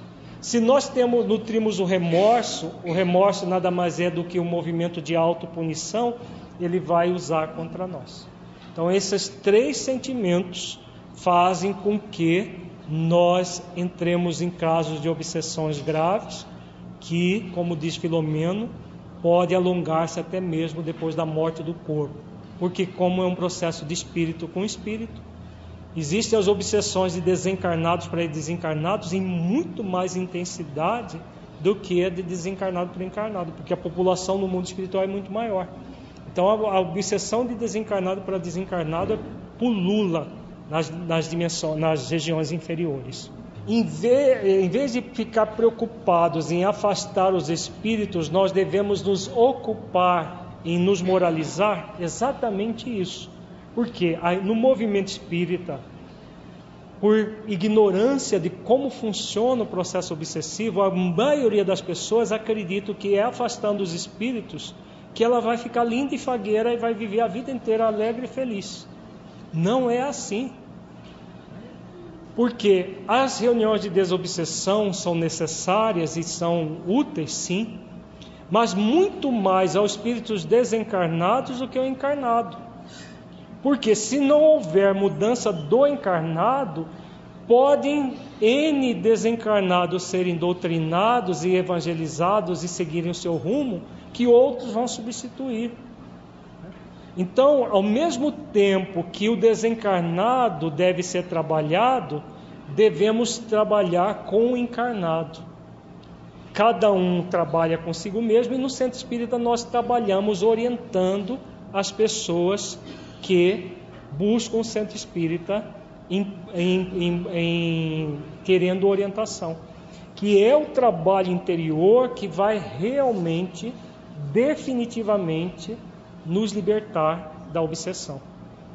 Eu me recordo uma certa vez num centro espírita nós vimos uma senhora entrando gritando: Tira esse espírito de mim, tira esse espírito de mim. Eu quero que esse espírito seja tirado porque não aguento mais. Como se o problema fosse unilateral, e muita gente pensa assim. Dirigentes de centro espírita pensam ainda assim. Como se o obsessor fosse um lobo mau e obsidiado fosse uma vítima inocente que precisa tirar o lobo mau do chapeuzinho vermelho. Na verdade, é um processo duplo. Cabe a nós nos ocuparmos da nossa transformação interior. Vamos continuar com o texto de Filomeno de Miranda, que aborda a questão da obsessão, extraído do livro Nos Bastidores da Obsessão. Obsediado, por sua vez, vinculado vigorosamente à retaguarda, assaltado quase sempre pelos fantasmas do remorso inconsciente ou do medo cristalizado, a se manifestarem como complexos de inferioridade e culpa, produz o fardo das dívidas para necessário reajustamento, através do abençoado roteiro carnal. Todos nós trazemos as matrizes do processo obsessivo, assim como do depressivo. Tudo vem do nosso passado espiritual, que, pelas tendências que nós trazemos hoje, nós vamos perceber que o nosso passado espiritual não foi um passado muito digno. E aí o que vai acontecer? Nós somos, nós reencarnamos com o objetivo do reajustamento. O reajustamento significa realizarmos os esforços no bem para oferecer à vida aquilo que nós tiramos no passado. Se no passado nós agimos com desamor, hoje somos convidados a agir com amor. Só que para agir com amor dá trabalho, exige esforço, dedicação, todo um movimento na direção do amor. A grande maioria permanece, prefere permanecer cultivando o remorso, o medo, a culpa, o complexo de inferioridade. Porque para isso não precisa trabalho algum. Só que o convite de Jesus para todos nós é que nós nos reajustemos, sim, perante as nossas consciências, mas no trabalho ativo do bem. Quando nós estamos no trabalho ativo do bem, nós vamos diminuir as lágrimas a serem vertidas. Quando nós ficamos no movimento de menos esforço ou de nenhum esforço, o que vai acontecer é exatamente essa cristalização do remorso, do medo, produzindo complexos de inferioridade, de culpa, que vão ser os plugs mentais ao processo de obsessão. E aí muita gente fala, ah, mas então a pessoa vai resgatar aquilo que ela fez no passado pela obsessão. É, uma, é um ledo engano a gente achar que nós estamos resgatando os nossos débitos do passado sofrendo. O sofrimento apenas nos convida a ir ao amor, para isso que ele serve, para mais nada. Ninguém resgata nenhuma dívida do passado a partir do remorso, nem do medo, muito menos da revolta. Nós só resgatamos quando nós tomamos consciência dos erros cometidos e passamos a utilizar desses erros para aprender com eles e repará-los pelo amor, pelo bem, pelo bom, pelo belo. É dessa forma que a gente se liberta. Por quê? Porque o universo todo ele convida ao amor. Se alguém está sofrendo, é porque alguém está fazendo sofrer. E no caso do processo de obsessão, a própria pessoa se faz sofrer e os espíritos que foram as vítimas ou os comparsas do passado a fazem sofrer. Então o que está acontecendo? Está se ampliando o desamor e não havendo uma diminuição do desamor. E o compromisso que nós temos com a vida é de diminuir cada vez mais o desamor a partir do amor. Então, o convite para todos nós é trabalhar em função do amor. Amar dá trabalho, o esforço no bem dá trabalho. E como nós muitas vezes não queremos o trabalho, ficamos na ilusão de que nós vamos resgatar os nossos débitos dessa forma. O convite, como diz Filomeno, é para o necessário reajustamento. E o reajustamento se faz dando para a vida aquilo que nós tiramos dela. Se nós der, demos desamor no passado, somos convidados a dar amor agora. Quando jungido a expiação inadiável por acentuada rebeldia em muitos avatares, renasce sob estigma da emoção torturada, apresentando desde o berço os traços profundos das ligações com os comensais que se lhe mantam em intercâmbio fluídico de consequências imprevisíveis. Então vejamos aqui, Filomeno dá um novo conceito o processo de expiação, devido à excessiva rebeldia, acentuada rebeldia no nosso passado, e aí nós renascemos sob o estigma da emoção torturada. Quando estamos no processo de expiação, o convite é de voltar ao caminho da pureza. A palavra expiação significa isso. O prefixo ex significa extrair pia pureza. Então, literalmente, ação para extrair a pureza. A pureza de onde nós nos afastamos. Quando nós nos afastamos da essência divina que somos, nós somos convidados a retornar à essência divina, retornar à casa do Pai, retornar ao amor que nós nos afastamos. E aí, o processo obsessivo, normalmente, ele tende a acontecer desde a infância, desde a primeira infância, como diz Filomeno, desde o berço. Mas para que nós nos comprazamos nele, é para isso que ele vem? Não, para que nós o superemos, mesmo num processo de expiação. Mas a grande maioria das pessoas não está nesse, nesse, nesse rol. A grande maioria das pessoas que entram nos chamados obsessões simples e que culmina na, na, na subjugação, como nós vimos, está num processo de provação e não de expiação. Só que a pessoa numa provação, ela é convidada mais intensamente a essa renovação pelo bem. E como dá trabalho, muita gente prefere permanecer nos processos de obsessão e nas doenças emocionais consequentes a ela. No livro Encontro com a Paz e a Saúde, Joana de Ângeles diz que o desencarnado, ela está falando sobre os processos obsessivos, o desencarnado direcionando o pensamento vigoroso contra o adversário, ora no corpo carnal, o espírito enfermo pelo ódio descarrega vibrações que irão perturbar o equilíbrio de algumas monoaminas do cérebro, dando lugar pela constância a futuras depressões, a processos maníacos, a transtornos esquizofrênicos que somente desaparecem quando o agente é afastado e não apenas mediante os recursos terapêuticos convencionais. Então vejamos o pensamento de Joana de Ângeles.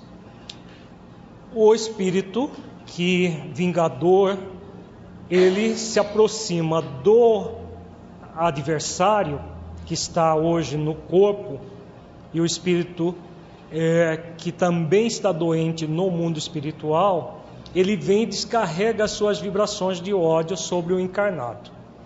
Ao descarregar essas vibrações, aqueles processos que nós vimos de manhã, do diminuição das, dos neurotransmissores, dopamina, serotonina e noradrenalina, acontecem por causa do processo de obsessão. Por isso que nós vimos aquele texto também de Joana de Ângeles, que ela diz que a obsessão está sempre ligada aos fenômenos de depressão. Algumas vezes ele precede a depressão, outras vezes ele acompanha o processo da depressão. Primeiro, o espírito, a própria pessoa, o espírito encarnado, adoece pela prática contumaz da rebeldia. E aí ele essa rebeldia com esses impactos mentais diminuem os neurotransmissores e ele entra em depressão. Outras vezes é o próprio espírito desencarnado que vai produzir, a partir desse bombardeio odiento, ele vai produzir essa, essa diminuição das substâncias. E aí a pessoa entra em depressão pelo processo obsessivo. Deu para perceber a, a, a, diferença entre uma situação e outra? Então, existem as duas possibilidades. A obsessão ser secundária ao processo primário que vem da pessoa, ou a obsessão gerar o estado emocional doentio primariamente.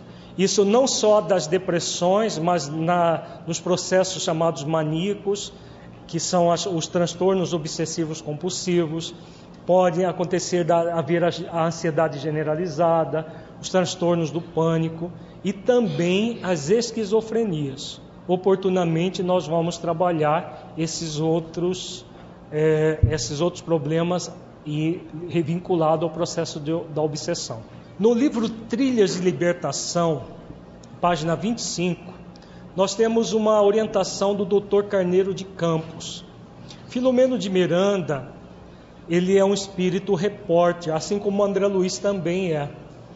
Ele escreve aquilo que os mentores espirituais orientam nas várias eh, incursões que ele faz de estudo no mundo espiritual.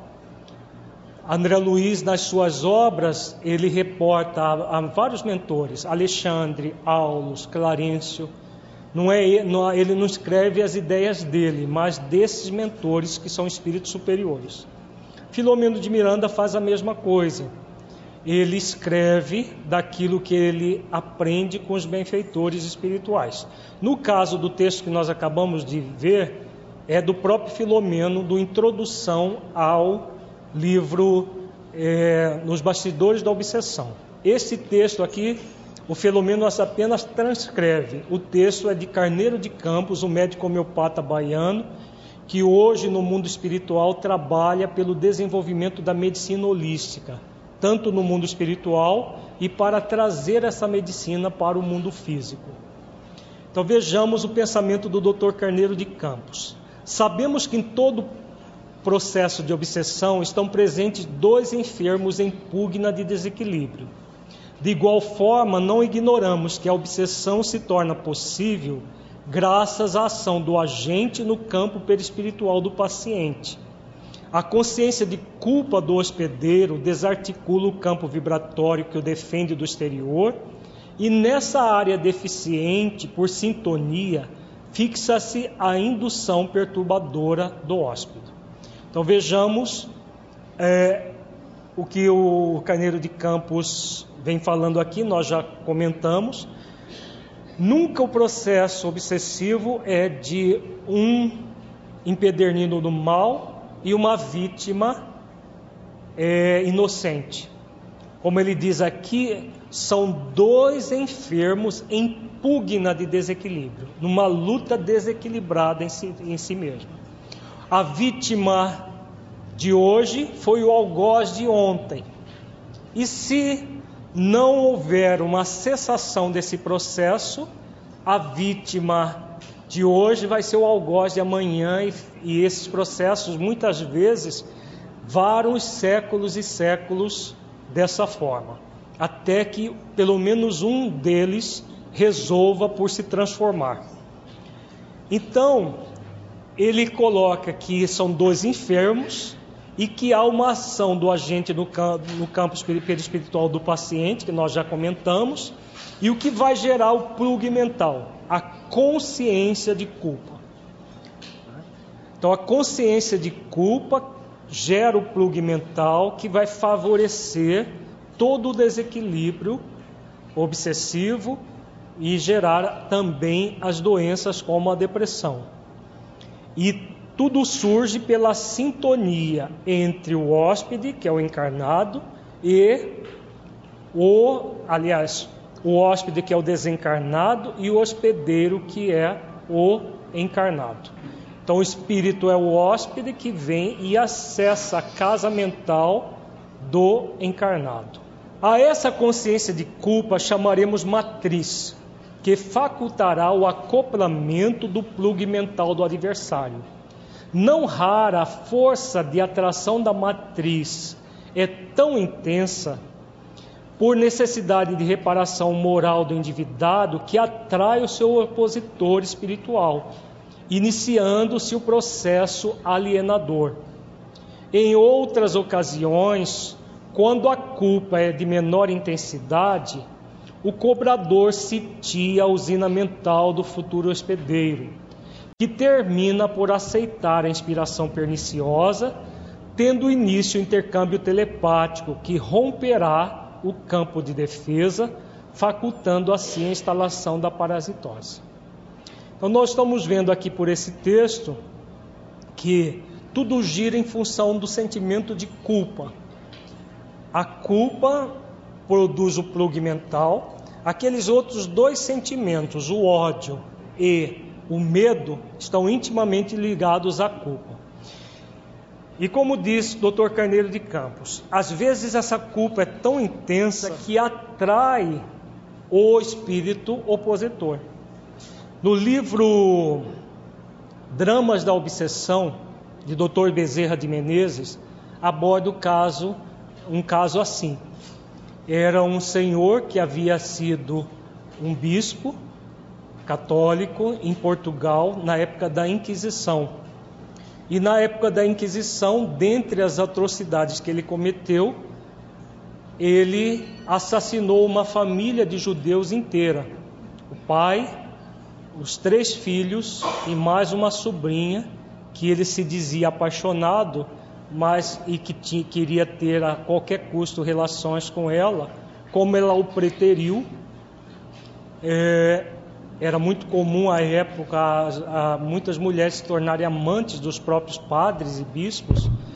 Como ela o preteriu, ele simplesmente a, conseguiu forjar um processo e aqueles, aqueles espíritos que eram judeus os chamados cristãos novos que foram convertidos a forças ao catolicismo na, em Lisboa no século no século XVI eles foram torturados e mortos e esse senhor que era era bispo na época reencarna no Brasil no século no início do século passado e por essa, essa, esse magnetismo tão forte do obsidiado, ele acabou atraindo os espíritos.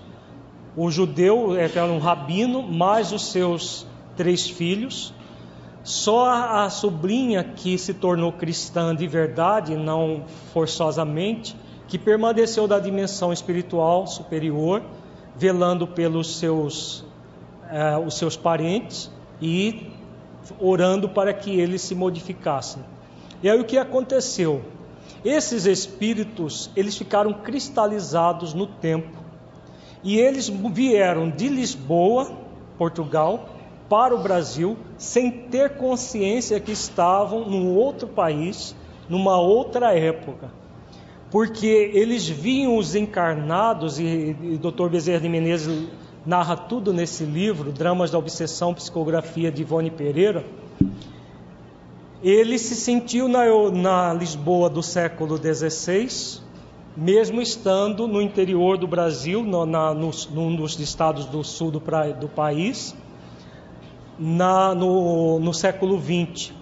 E eles diziam na, a, é, na reunião mediúnica que eles se comunicavam no Centro Espírita de Lavras, onde esses espíritos foram socorridos, que aquelas pessoas eram as mesmas, só que estavam disfarçados. O sacristão que ajudava o bispo renasceu como filha dele. Só que ela tinha, quando era sacristão, que, que participava das mancomunações também junto com o bispo, ela manca, ele mancava. E quando ela reencarnou, o mesmo defeito congênito que tinha na outra existência, ele moldou na, no novo corpo. Então os espíritos falavam: olha, Fulano é Fulano de Tal, ele só está disfarçado de mulher, mas é ele mesmo. Eles não se davam conta que a pessoa estava no novo corpo. A energia desses espíritos de ódio era tão grande que o bispo acabou, que era pai de uma família numerosa, acabou se suicidando. Às vezes a presença espiritual do, desses espíritos, só a presença é suficiente para encharcar o encarnado de energias que o levam no estado, no caso aí levou esse, esse senhor a um estado de depressão e ele acabou se suicidando. Já está a filha mais velha, que era o sacristão do passado, já estava indo pelo mesmo caminho. E aí alguém se lembrou do Centro Espírita de Lavras, onde Ivone Pereira trabalhava, e mandou uma carta rogando ajuda. E aí, a partir disso, Dr. Bezerra de Menezes entrou na, na história, a partir desse pedido de ajuda, e todos os espíritos foram doutrinados, foram evangelizados e levados para o mundo é, é, espiritual para, para tratamentos. Mas eles viviam na Europa do século XVI e o bispo os atraiu magneticamente pela necessidade de reparação moral?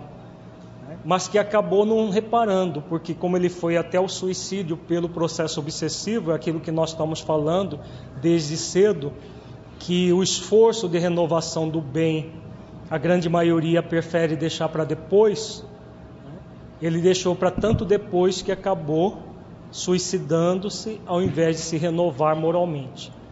Mas pelo menos os seus descendentes, os, os filhos dele, conseguiram, com a ajuda do centro, pelo menos serem ajudados e, claro, depender dele a continuidade dessa ajuda. Mas esse processo acontece. Outras vezes, quando ele diz que a culpa é de menor intensidade, o próprio espírito obsessor cedo ou tarde encontra a sua, o seu algoz do passado.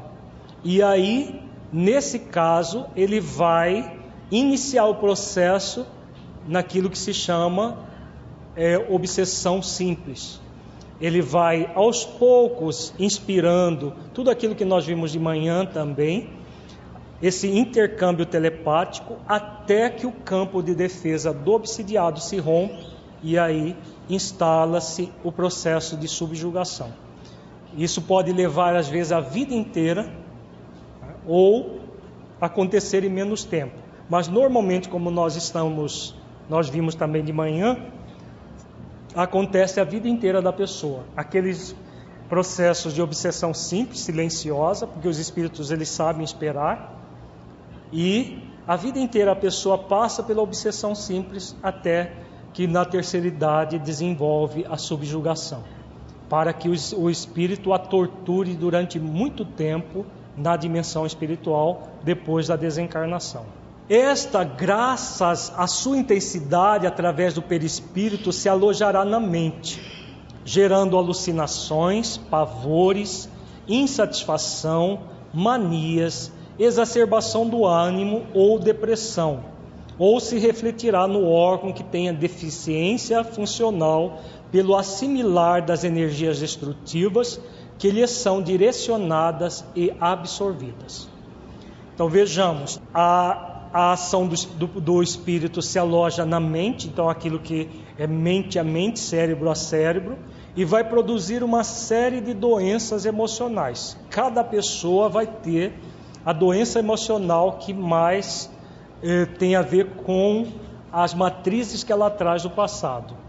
Desde a exacerbação do ânimo, que são as chamadas, os transtornos, eh, os transtornos de ansiedade, como a própria ansiedade generalizada, a, o, o transtorno do pânico, as fobias, ou o processo depressivo, que a pessoa tende a se recolher dentro dela mesma. Ou vai dar doenças no corpo físico. O livro Painéis da Obsessão de Filomeno de Miranda aborda a questão das obsessões gerando doenças no corpo físico, inclusive doenças infecto-contagiosas, como a hanseníase, a, a tuberculose. Todo o livro aborda essa questão. Agora, sempre vai haver essas energias destrutivas que são direcionadas e absorvidas pelo pelo, no caso aqui, pelo hospedeiro, pelo encarnado, que se compraz naquilo, porque ele acha que com um processo de punição, de autopunição e da punição do espírito, ele está se libertando dos equívocos passados. É um ledo engano, é mais um equívoco que está se cometendo. Não é dessa forma que nós nos renovamos. É sempre pelo bem, pelo bom, pelo belo. Um outro texto, já aqui já do livro Tormentos da Obsessão, nas páginas 66 e 67, é um texto do, do, do médico psiquiatra Inácio Ferreira. Esse texto, é, Filomeno se reporta aqui, mas é a orientação do Inácio Ferreira, o diretor de um dos pavilhões do Hospital Esperança, criado por Eurípides Barçanufo, na dimensão espiritual. Iniciando-se de forma sutil e perversa, a obsessão, salvados os casos de agressão violenta, instala-se nos painéis mentais através dos te delicados tecidos energéticos do perispírito, até alcançar as estruturas neurais, perturbando as sinapses e a harmonia do conjunto encefálico. Ato contínuo que, mesmo neuronial, se desarmoniza, face a produção desequilibrada de, desequilibrada de enzimas que irão sobrecarregar o sistema nervoso central, dando lugar aos distúrbios da razão e do sentimento. Acopla-se perispírito com perispírito, o cérebro sofre as influências, as sinapses significa a ligação entre uma célula nervosa e outra no nosso cérebro, e aí é o desequilíbrio na química neuronial principalmente a diminuição das três substâncias que nós já falamos, neuro, é, serotonina, noradrenalina e dopamina. E aí todo um processo que é psíquico e físico ao mesmo tempo vai criando um círculo vicioso.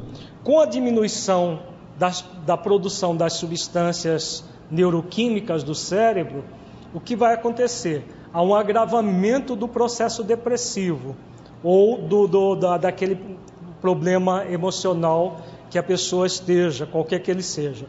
E aí, com o agravamento, agrava-se a, a, a, obsessão, que por sua vez agrava a, o processo emocional, criando um círculo vicioso.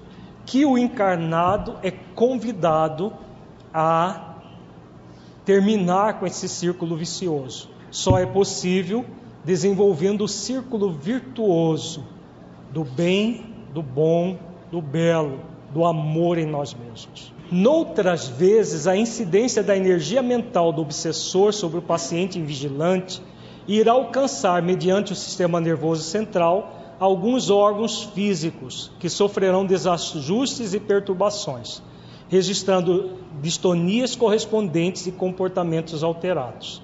Quando se trata de espíritos inexperientes, perseguidores desestruturados, a ação magnética se dá automaticamente, em razão da afinidade existente entre o encarnado e o desencarnado, gerando descompensações mentais e emocionais. É o caso que nós falamos agora há pouco. Os espíritos nem sabiam que eles estavam num outro país, numa outra época. Então eles não tinham nem consciência do que está, do, do, do como ele, eles geravam a, uma aflição no caso do bispo reencarnado que eles levaram ao suicídio. Porque eles estão tão desestruturados, mas em razão da afinidade existente entre encarnado e desencarnado, acaba acontecendo descompensações mentais e emocionais. Agora, o que vai haver sempre é um querendo ah, torturar, querendo fazer sofrer, e o outro com o sentimento de culpa que envolve auto-julgamento, autocondenação e autopunição. Agora vejamos, o doutor Inácio fala, coloca um elemento a mais nas questões das obsessões. Existem esses espíritos desestruturados, espíritos tão sofridos quanto o próprio obsidiado, ou talvez até mais, porque imaginemos 24 horas por dia, 7 dias por semana, 365 dias por ano, num ódio que nunca cessa, não tem trégua. O encarnado, como tem o esquecimento do passado, por mais difícil que seja a vida no mundo físico, quando nós temos essas dificuldades, o corpo é uma grande proteção. Nós temos tréguas do sono, nós temos a, a, a trégua do próprio trabalho usual que nós fazemos. Agora imaginemos a pessoa com ódio, lembrando do mal que fizeram a ela, querendo vingança o tempo todo. O quanto é sofrido isso tudo.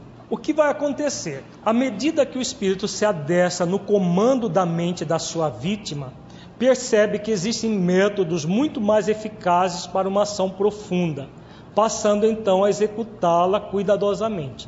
Ele vai conhecendo os pontos fracos da própria vítima e vai estimulando exatamente esses pontos fracos. Aliado a isso, o que vai acontecer? Ainda nesse caso, aprende com outros cômpares, mais perversos e treinados no mecanismo obsessivo, as melhores técnicas de aflição, agindo conscientemente nas áreas perispirituais do desafeto, nas quais implanta delicadas células acionadas por controle remoto, que passam a funcionar como focos destruidores da arquitetura psíquica, irradiando e ampliando o campo vibratório nefasto, que atingirá outras regiões do encéfalo, prolongando-se pela rede linfática a todo o organismo que passa a sofrer danos nas áreas afetadas. Vejamos, é mais um elemento que o doutor é, Inácio Ferreira coloca aqui. Da mesma forma que existem especialistas na dimensão física, na dimensão espiritual também existem. Existem especialistas que agem no bem, existem especialistas que agem no mal, da mesma forma como no mundo físico. Na verdade, o mundo físico é uma cópia da, do que existe no mundo espiritual. O que fazem esses espíritos especialistas em obsessão? Eles são estudiosos do psiquismo humano, mas não para ajudar as pessoas, para destruir as pessoas. Então sabe muito bem como manipular fluidos, como é, estabelecer técnicas de aflição as mais diversas possíveis. Então o que, que esses espíritos que estão querendo se vingar fazem? Eles fazem cursos com esses outros que são especialistas em fazer o mal. Ao fazerem cursos com esses outros, ele aprende técnicas mais sofisticadas de obsessão. Além desses cursos que eles fazem, eles também aprendem a implantar essas células acionadas por controle remoto. O que, que é isso? Recentemente, não sei se vocês viram uma, uma desenvolvimento de um chip de computador que é instalado no cérebro de pessoas que têm Parkinson. Já ouviram falar dessa pesquisa, de, desse trabalho? É um trabalho que neurocientistas desenvolveram juntamente com técnicos na área da computação, engenheiros nessa área de computação.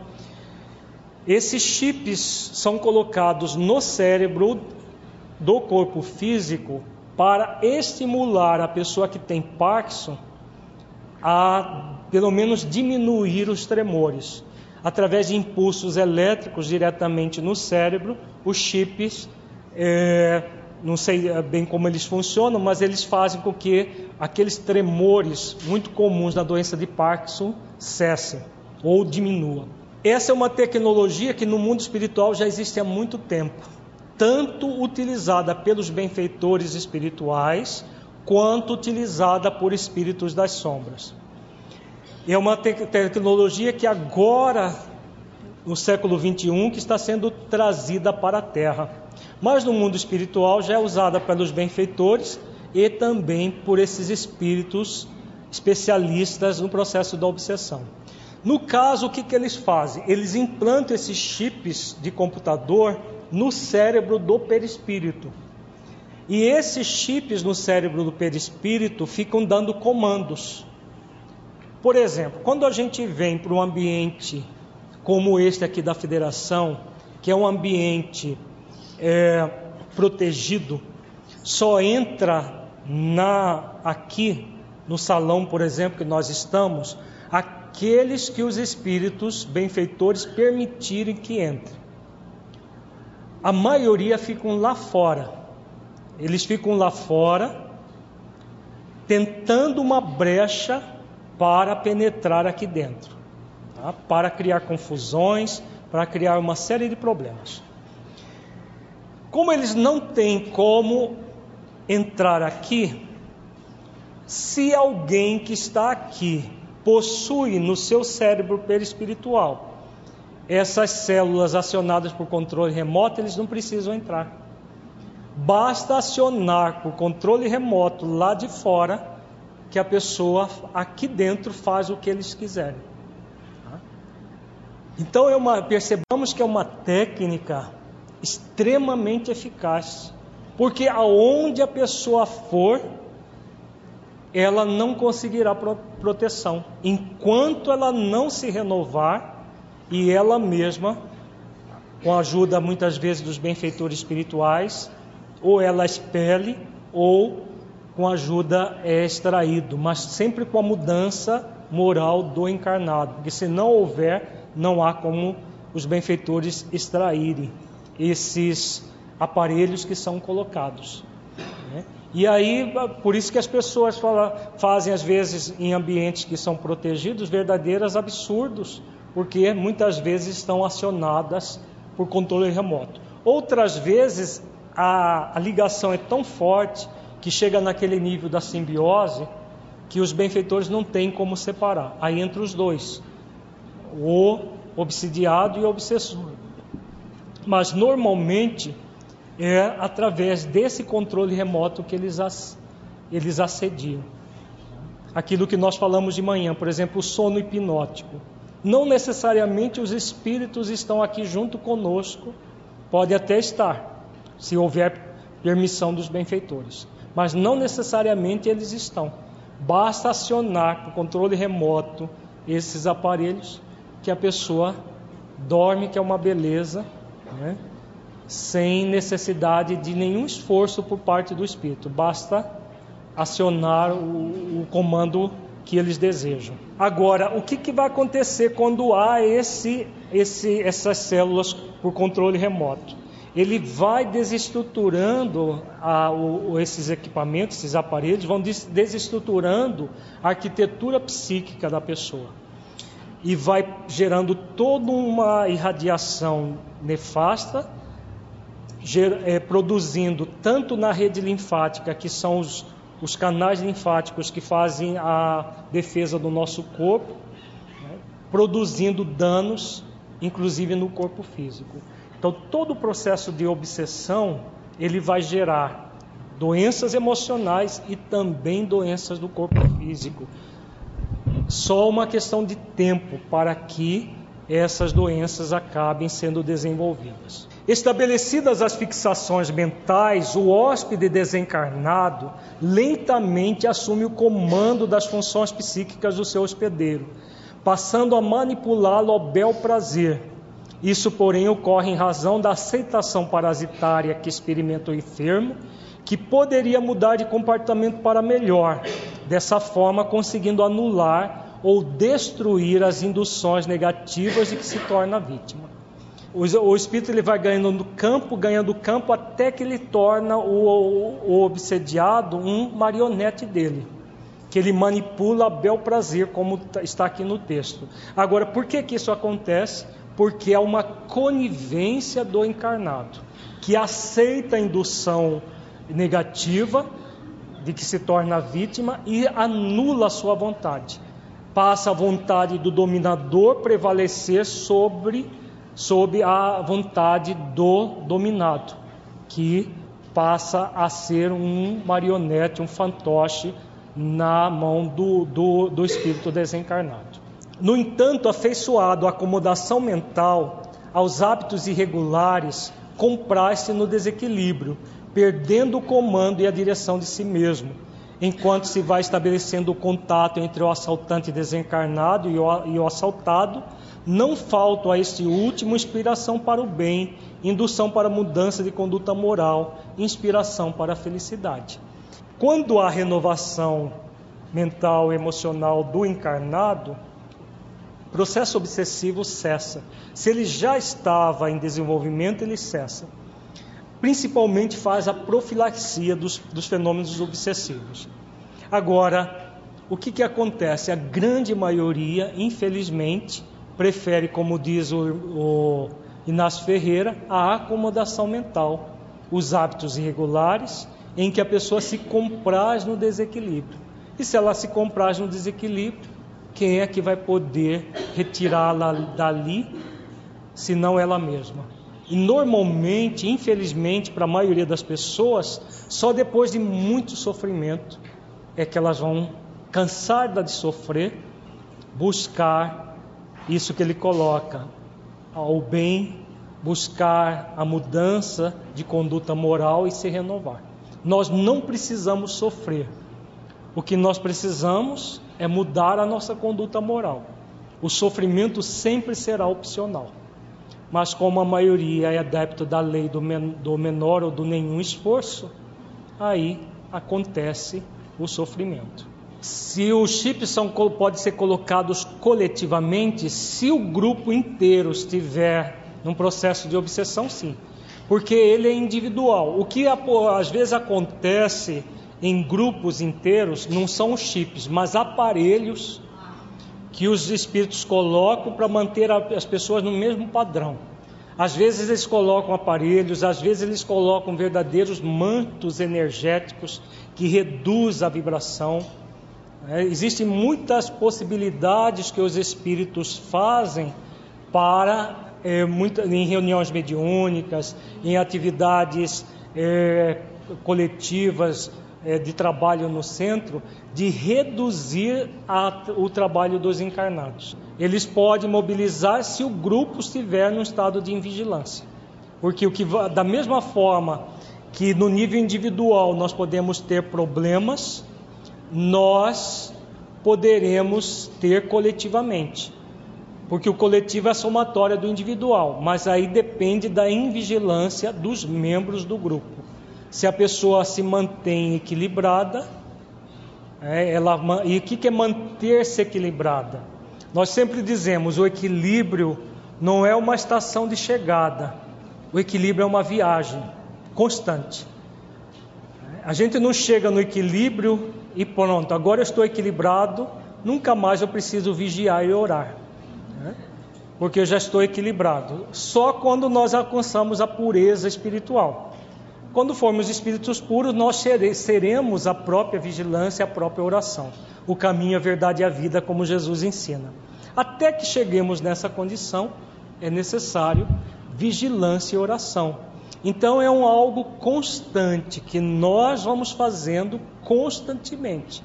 Se fizermos constantemente, as chances de nós cairmos em processos obsessivos vão ser mínimas. Poderá haver até influências espirituais, mas não haverá obsessão.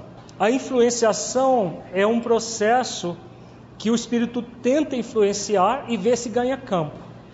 Se houver resistência por parte do encarnado, a partir da, da oração, da vigilância e da oração, ele não consegue acesso, então cessa por ali pela influência. Já o processo de obsessão simples, ele já dá trela ao espírito, em maior ou menor intensidade. E aí o espírito consegue já é, ter uma ação contumaz de influência espiritual. Da, da, questão do livro dos Espíritos que fala, que Kardec pergunta se os Espíritos influenciam nossa vida e nossos atos. A resposta que eles influenciam a tal ponto que são eles que nos dirigem. Muita gente, baseado nessa fala de, de, dos benfeitores a Kardec, simplesmente cruza os braços e se deixa dirigir. Só que os benfeitores, eles colocam muito claro, os espíritos, eles colocam de forma genérica, generalizada, os espíritos é, nos dirige a tal, é, influencia a tal ponto que são eles que nos dirigem. Agora eles não falam que tipo de espíritos estará que, nos dirigindo. Quem é que vai selecionar que tipo de espírito? Somos nós mesmos. Então nós podemos ser dirigidos por espíritos superiores? Podemos ou não? Totalmente. Nós podemos ser dirigidos por espíritos superiores que, diferentemente dos inferiores, eles dirigem de uma forma suave, de uma forma leve, passando orientações e permitindo espaço para que nós hajamos por nós mesmos. Os espíritos inferiores dirigem assim? Pegando na nossa cabeça e levando para onde eles querem, né? É para cá, e como um cabresto, né? como nós, se nós fôssemos um fantoche, e muitas vezes nos tornamos, direcionando para aquilo que eles querem. Normalmente, aferir vantagem sobre nós, nos torturar, nos prejudicar de alguma maneira. Então, quem vai escolher a companhia seremos sempre nós. A companhia dos benfeitores espirituais, dos espíritos superiores da terra, principalmente nós no movimento espírita. Quem elege não são eles, os desencarnados, somos nós. Infelizmente, no nosso movimento, a gente está vendo que a maioria está optando pelos inferiores. Porque ser dirigido pelos superiores dá muito trabalho, exige esforço, dedicação, todo um movimento árduo, diário de renovação. Como a grande maioria não quer fazer esforços, aí sobra os outros. Que esse a gente precisa fazer esforço nenhum, basta se entregar. Que eles já têm domínio sobre nós e vão fazer o que eles quiserem conosco.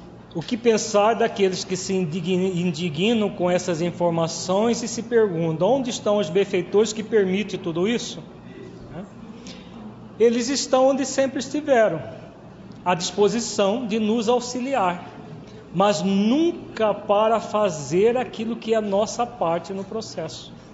Porque, como eles são espíritos superiores, benfeitores da humanidade, eles sabem que todo o processo de renovação só acontece pelo esforço pessoal. E esse esforço pessoal é individual e intransferível. Então eles não vão vir aqui arrancar os espíritos obsessores como se eles fossem os, mal, os, os bandidos da história e nós fôssemos os mocinhos que precisamos de auxílio dos benfeitores. Ambos precisam de auxílio, só que ambos, tanto encarnados quanto desencarnados, necessitam reconhecer essa necessidade e trabalhar em função disso. Os benfeitores estão sempre apostos para nos ajudar, mas nunca para resolver os nossos problemas, sempre para auxiliar a nós mesmos, a nos auxiliarmos. Se não houver o trabalho de autoajuda, de autoconhecimento, de autotransformação, nós vamos sofrer, sofrer, sofrer até que aprendamos que o caminho é da autoajuda, da autoiluminação individual e transferível, que se faz pelo autoconhecimento e pela autotransformação. Ajuda nunca falta, mas o próprio Cristo ensina: ajuda-te que o céu te ajudará. Se não houver a autoajuda, não haverá ajuda dos céus, porque se houver ajuda dos céus sem a autoajuda, vai, os benfeitores vão criar viciações em nós. Agora imaginemos, benfeitores da envergadura de uma, de uma Joana de Ângeles criando viciações nos pupilos dela, nos protegidos dela. Nunca vai acontecer. Por isso que eles muitas vezes assistem às nossas derrocadas morais com muita compaixão, com toda certeza,